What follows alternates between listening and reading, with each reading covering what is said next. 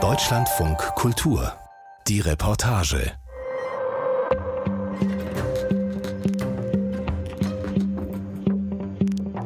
Stellt euch mal vor, ihr werdet Zeuge eines brutalen Angriffs, irgendwie gelingt es euch, euch einzumischen und ihr rettet dadurch vielleicht ein Menschenleben. Dann aber richtet sich die Gewalt gegen euch und ihr werdet brutal zusammengeschlagen. Und werdet das, was ihr da erlebt habt, einfach nicht mehr los. So ist es Stefan E., dem Protagonisten, unsere Geschichte ergangen, der nach einer Therapie einen sehr, sehr mutigen Schritt wagt und sich bereit erklärt, an einem Täter-Opferkreis teilzunehmen, ein Projekt der JVA Bielefeld. Ich bin Eberhard Schade und stelle euch diese Folge des Podcasts der Reportage vor. Recherchiert und geschrieben hat sie Andreas Buke. Aber wir können auch hinten rum damit den Garten gehen. Also. Mein Name ist Stefan Exner, ich bin 57 Jahre alt. Von Beruf bin ich Berufskraftfahrer und lange, lange Jahre auf dem Bau gearbeitet. Wenn man Hilfe rufe, dann muss man hin und helfen. Geht gar nicht anders. Also ich bin von da oben aus dem Wald gekommen. Da stand das Fahrzeug der Frau. Der hatte die gestoppt und der hatte sie am Hals und würgte. Und sie schrie panisch um Hilfe. Ich habe erst mal gebrüllt, laut, ich komme, damit sie irgendwie wusste, dass Hilfe naht. Der hat die Frau einfach fallen lassen, ist mit einem Satz diese Mauer hier hoch und dann sofort. Es ging sofort los. Ohne zu zögern, ja, losgebrüllt, ich schlag dich tot, ich bring dich um. Und das hat er dann versucht. Also weil psychisch krank war, war sowieso klar.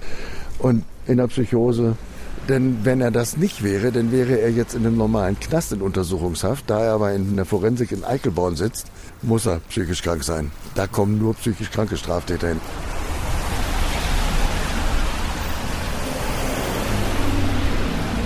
Ja, wäre mal so viel Verkehr gewesen, sonntags morgens um sechs, dann hätte mich vielleicht irgendwer gerettet. Aber da war hier nichts los. Und wie wild auf mich eingeschlagen hat, also ins Gesicht platzten sofort Augenbrauen auf, Brille flog auseinander, Lippe blutete. Der ist einfach nur vorwärts. Dann bin ich zu Boden gegangen. Ich habe immer nur noch gedacht, bloß nicht bewusstlos werden. Der tritt dir den Kopf kaputt. Bin dann die Mauer runtergestürzt. Da ist er hinterhergesprungen Richtung meinem Kopf, konnte mich wegdrehen und dann ging das auf der Straße weiter. Ausschließlich der Gedanke Überleben. Nichts anderes. Ja, ich sag mal, ein paar Treffer noch mehr oder an die richtige Stelle oder wenn es ihm gelungen wäre, auf meinen Kopf zu springen, dann wäre tatsächlich einfach Feierabend gewesen, dann wäre ich jetzt tot. Bis dann endlich die Polizei auftauchte mit drei Streifenwagen, auch junge, kräftige Kerle, haben sich auf diesen Täter gestürzt und hatten massive Probleme, bis sie da Handschellen dran hatten. Dieser Mensch braucht Hilfe. Der ist, sagen wir, als Obdachloser und drogenkrank psychisch krank. Das ist kein gutes Leben. Und in so einer Einrichtung, wo er ja auch nicht nur verwahrt wird, sondern auch psychisch betreut wird, seine Medikamente kriegt. Ich denke, das ist äh, der richtige Ort für ihn. Der Notarzt hat mich dann behandelt, bin sechs Wochen an Krücken gelaufen. Ähm, ja. Die Geschichte von den Nexen hat mich sehr beeindruckt. Auch, äh, dass er so Zivilcourage gezeigt hat und der Frau geholfen hat.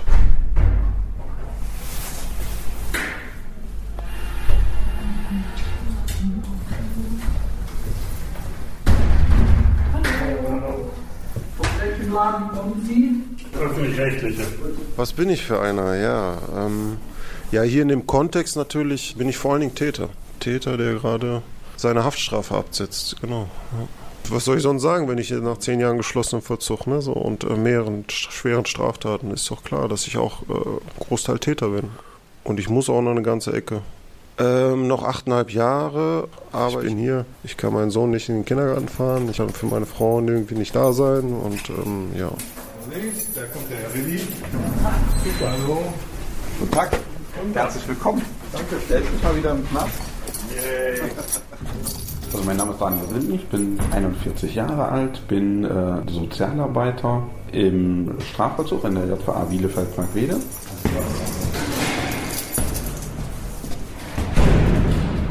fing relativ früh an, so ähm, im Elternhaus, schwierige Entwicklung genommen, früh straffällig geworden, auch früh mit Gewaltdelikten aufgefallen. Das erste Mal mit 16 verurteilt äh, wegen einem Raubdelikt. Und das ist halt äh, bei mir fatal, wenn ich konsumiere, gerade Kokain, dann ähm, ja, verändert man sich, dann sinkt die Hemmschwelle. Ähm, sind aber viele andere auch und die werden nicht zu Tätern. Ne? So, so sehe ich das. Du hast das schon ähm, ja, in der Hand. Und wenn du zum Täter wirst, dann bist du auch Täter.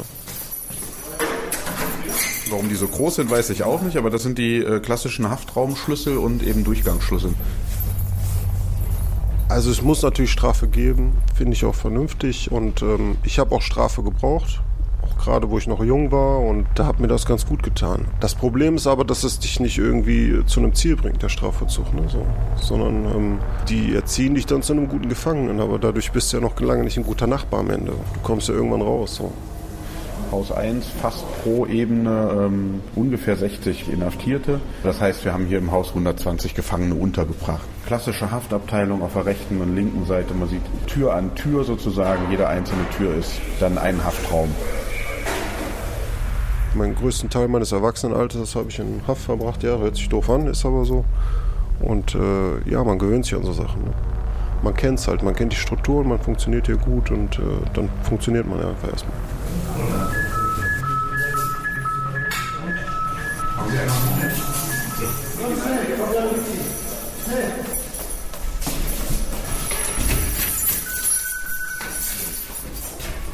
Jetzt haben wir so eine Alarmsituation tatsächlich. Fehlalarm, okay. Auch so eine klassische Situation, in der wir uns dann aus der Schussrichtung bringen.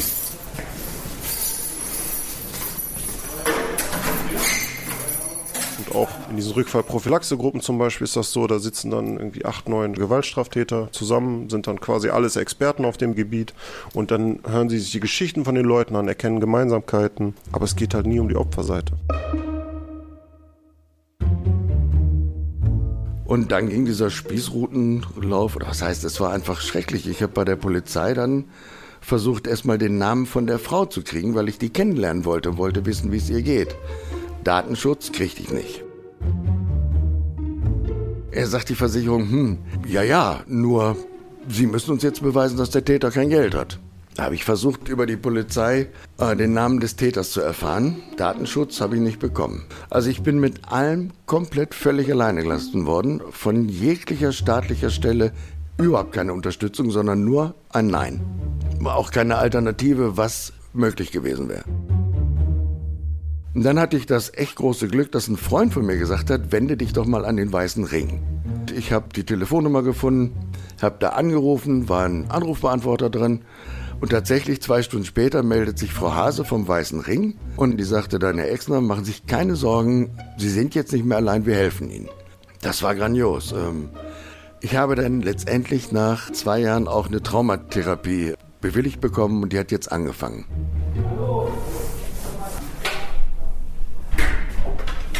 Moin.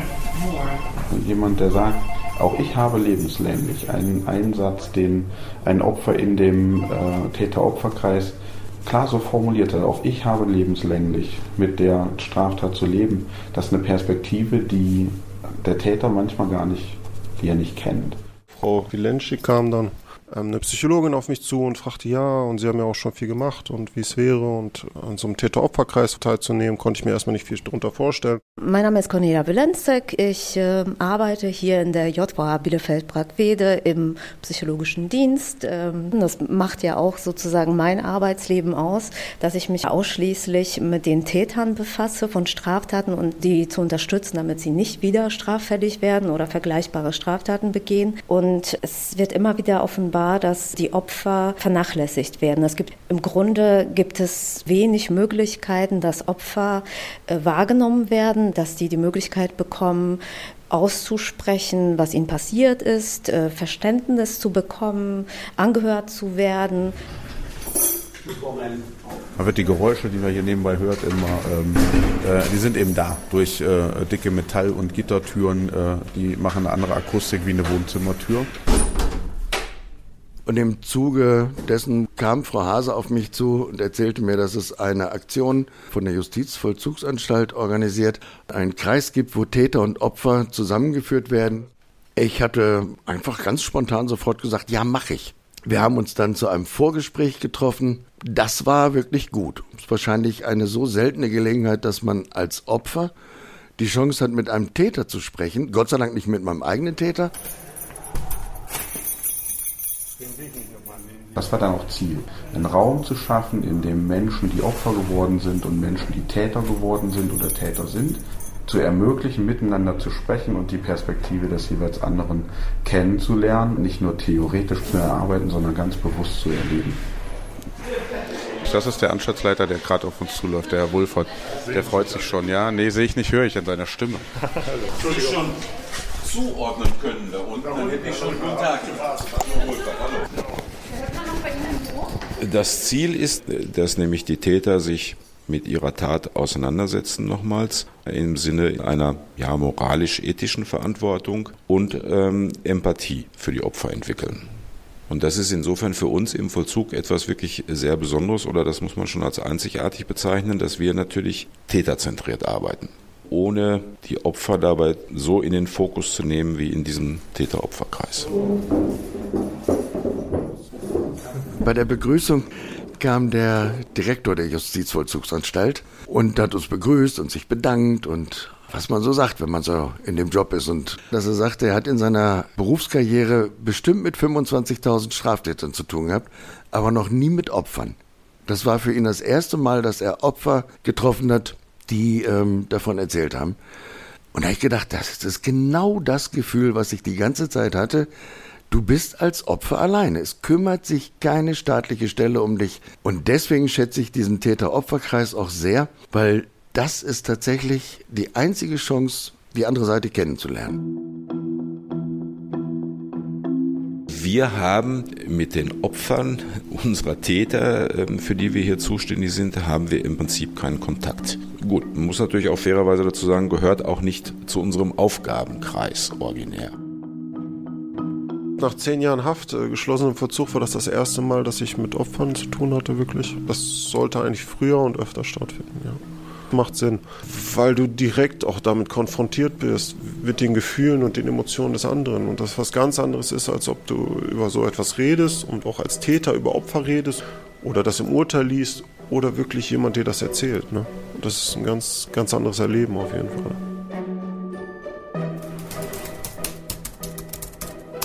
Da vielleicht mal zitieren, in Paragraph 7 und da insbesondere Absatz 2, das ist nämlich, was jetzt diese gerade Täterarbeit dann betrifft, die Einsicht der Gefangenen in das Unrecht der Tat und deren Folgen für die Opfer soll geweckt oder vertieft werden. Und das genau, meine ich zumindest, erfüllen wir mit diesem Täter-Opfer-Kreis auf eine besondere Art und Weise dass ich mich mit meinen eigenen Gefühlen dann auseinandersetzen muss, auch mit dem, was man angerichtet hat. Ne?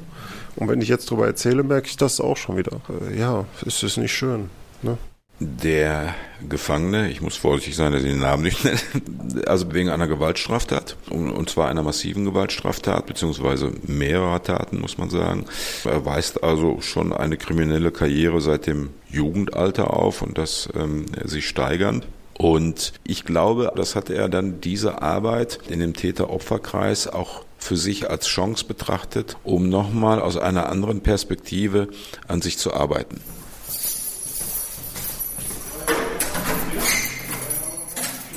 Aber dass der Vollzug sich öffnet und Menschen, die Opfer geworden sind, hier reinlässt und das überhaupt fragt, seid ihr bereit dazu? Das äh, hat es in der Form vorher nicht gegeben. Herr Meier, einmal zu mir bitte.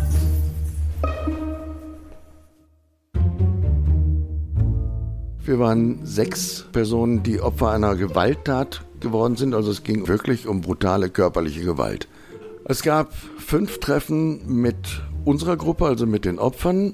Wir sind unglaublich gut betreut worden von den Sozialarbeitern und der Psychologin. Der Täter wird verurteilt und die Opfer werden sozusagen für sich gelassen, ähm, sich mit dem, was ihnen zugestoßen ist, was sie erlebt haben, ähm, zu befassen. Also es war auch einfach das Gefühl, es geht allen anderen auch so, dass diese, diese brutale Angst die man anschließend hat. Dieses äh, sich nicht mehr einfach so unbeschwert auf die Straße zu trauen. All diese Dinge haben die anderen auch. Umso mehr wir vorbereitet haben, umso ja, mehr Ängste haben sich bei mir zum Beispiel auch ausgebildet. Ne? Wie der andere reagiert. Macht er vielleicht Vorwürfe oder ähm, will der irgendwas von mir? Versteht er, was ich ihm sage oder ist der irgendwie. Also ist, ich hatte schon Schiss, muss ich sagen. Ne? Also komisches Gefühl, als Täter dann zu sagen, ich hatte Schiss, auf ein Opfer zu treffen. Ja, aber es war so. Wir reden hier über männliche Strafgefangene, die äh, hier sich in einem System bewegen, wo sie immer den harten Kerl raushängen lassen müssen. Und plötzlich sind da ganz, ganz viele Gefühle, Emotionen, Tränen ständig. Das ist was, was wir hier im, in der Gemeinschaft so untereinander ja kaum zulassen können. Dass die, die Täter diese Konfrontation mit Opfern, mit Vorwürfen, mit Blicken, mit äh, Bemerkungen, dass die da Angst vor haben, sich dem zu stellen, kann ich gut verstehen. Da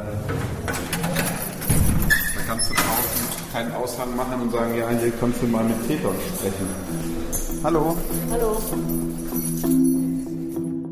Ich habe morgens den Haftraum eines Teilnehmers aufgeschlossen, der weinend und zitternd hinter der Tür stand und sagte, ich habe die ganze Nacht nicht geschlafen, weil ich der hatte Angst davor, den, den Menschen der anderen Seite zu begegnen, seine Geschichte zu erzählen und dass er so wie er ist dann auch nicht in Ordnung ist. Nach diesen wunderbaren Vorbereitungstreffen gab es dann einen Samstag in der Justizvollzugsanstalt. Das ging auch von morgens um 8 bis 16 Uhr, wo wir dann mit den Straftätern zusammengeführt wurden sind da rein, ich war sehr aufgeregt, wir sind dann rein und es war eigentlich ganz menschlich. Ne? Die standen da, wir haben Kaffee getrunken zusammen, ein bisschen geredet, uns begrüßt, uns dann zusammen in so einen, so einen Stuhlkreis begeben und dann einfach auch äh, ja, dann in Gespräch gekommen sind. Ich habe so erwartet, da kommen so große tätowierte äh, Fieslinge, die sich da auf den Sessel lümmeln und eher so dies versträumen, so, pff, ja, Opfer, Versager, ich bin besser. Nee, war nicht so. Und eben auch total nervös, genauso wie wir.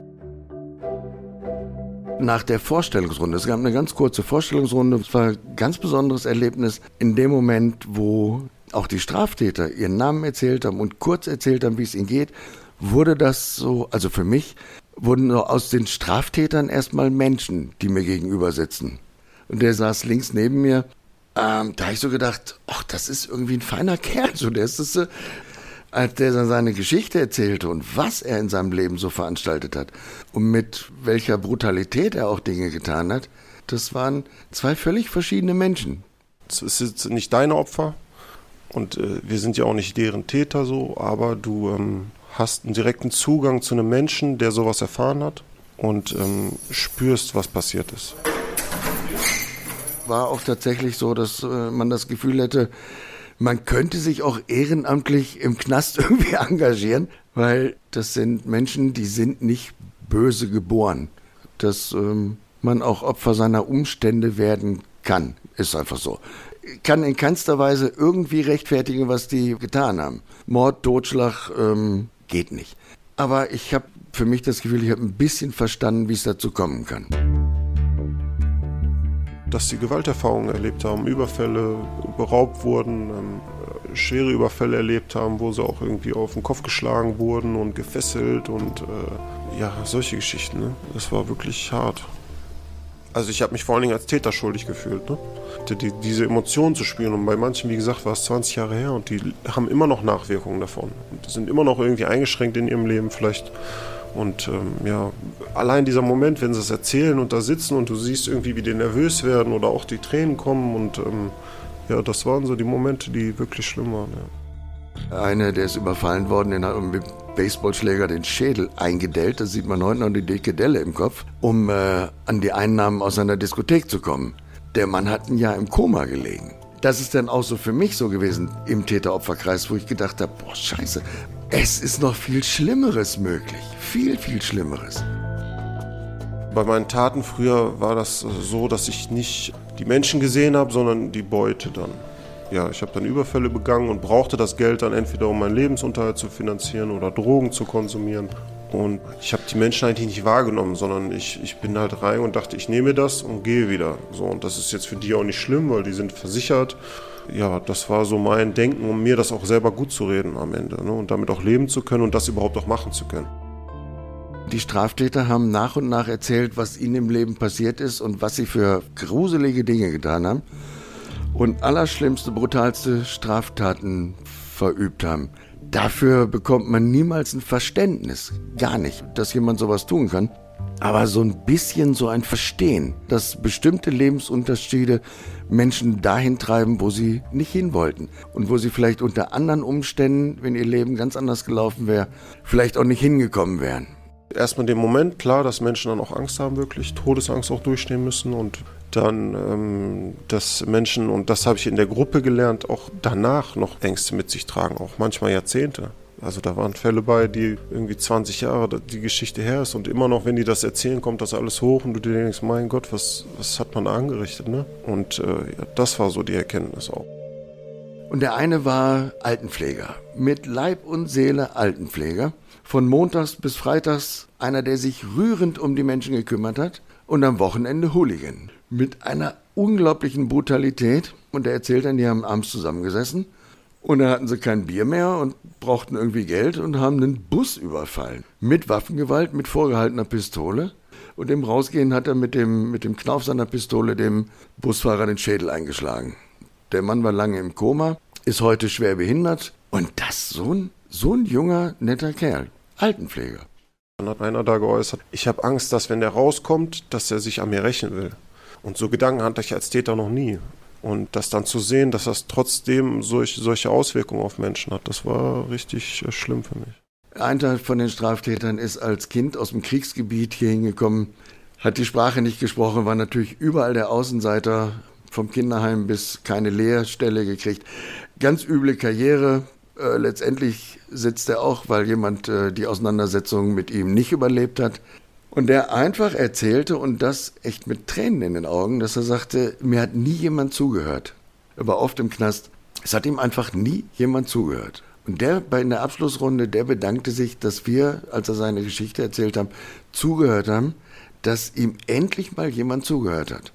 Also ja, das hat was verändert bei uns allen. Und das waren die Momente, die dann wirklich mich auch emotional angegriffen haben, ne? so und auch erwischt haben, wo ich gemerkt habe, boah, also in die Tränen in den Augen hatte, wo ich selber erzählt habe, zum Beispiel von mir, mich geschämt habe, ne, so wie das alles gelaufen ist, den Leuten das dann dazu erzählen. Jetzt, wenn ich das erzähle, kommt das auch wieder hoch.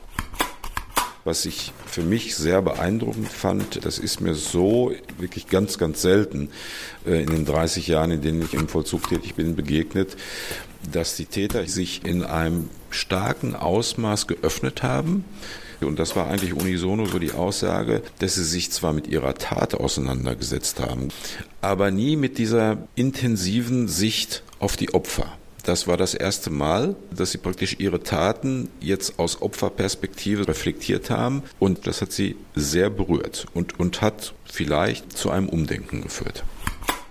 Die Jungs, die waren auch so dankbar und bei der Abschlussrunde haben sich unglaublich oft und intensiv bedankt, dafür, dass wir bereit waren, dahin zu kommen. Das hat was verändert, hundertprozentig, bin ich mir ganz sicher. Bei mir ist es vor allen Dingen die Hoffnung, dass es keine neuen Opfer geben wird, so keine neuen Opfer von mir. Der Mann muss wieder raus. Gut, danke. Schön. Dankeschön. Schönen Tag noch. Die Tür geht auch automatisch, da brauchen Sie nichts machen.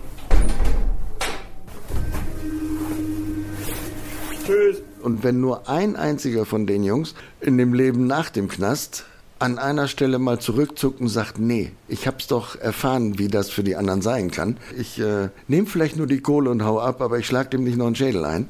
Dann hat es schon was gebracht.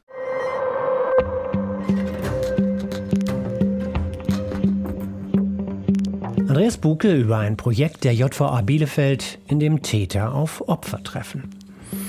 Und in der nächsten Folge des Podcasts der Reportage nimmt Jörn auf dem Camper euch mit in einen Vulkankrater. Als kleiner Junge wollte er da schon hin. Als Reporter ist sein Traum dann schließlich wahr geworden. Was er vorher allerdings nicht ahnte, dass der Trip zum Feuerberg zur ungewollten Mutprobe wird. Klingt nicht nur spannend, ist es auch. Mehr von der Reportage hören Sie auch in unserer App. Der DLF Audiothek. Jetzt kostenfrei herunterladen für Android und iOS.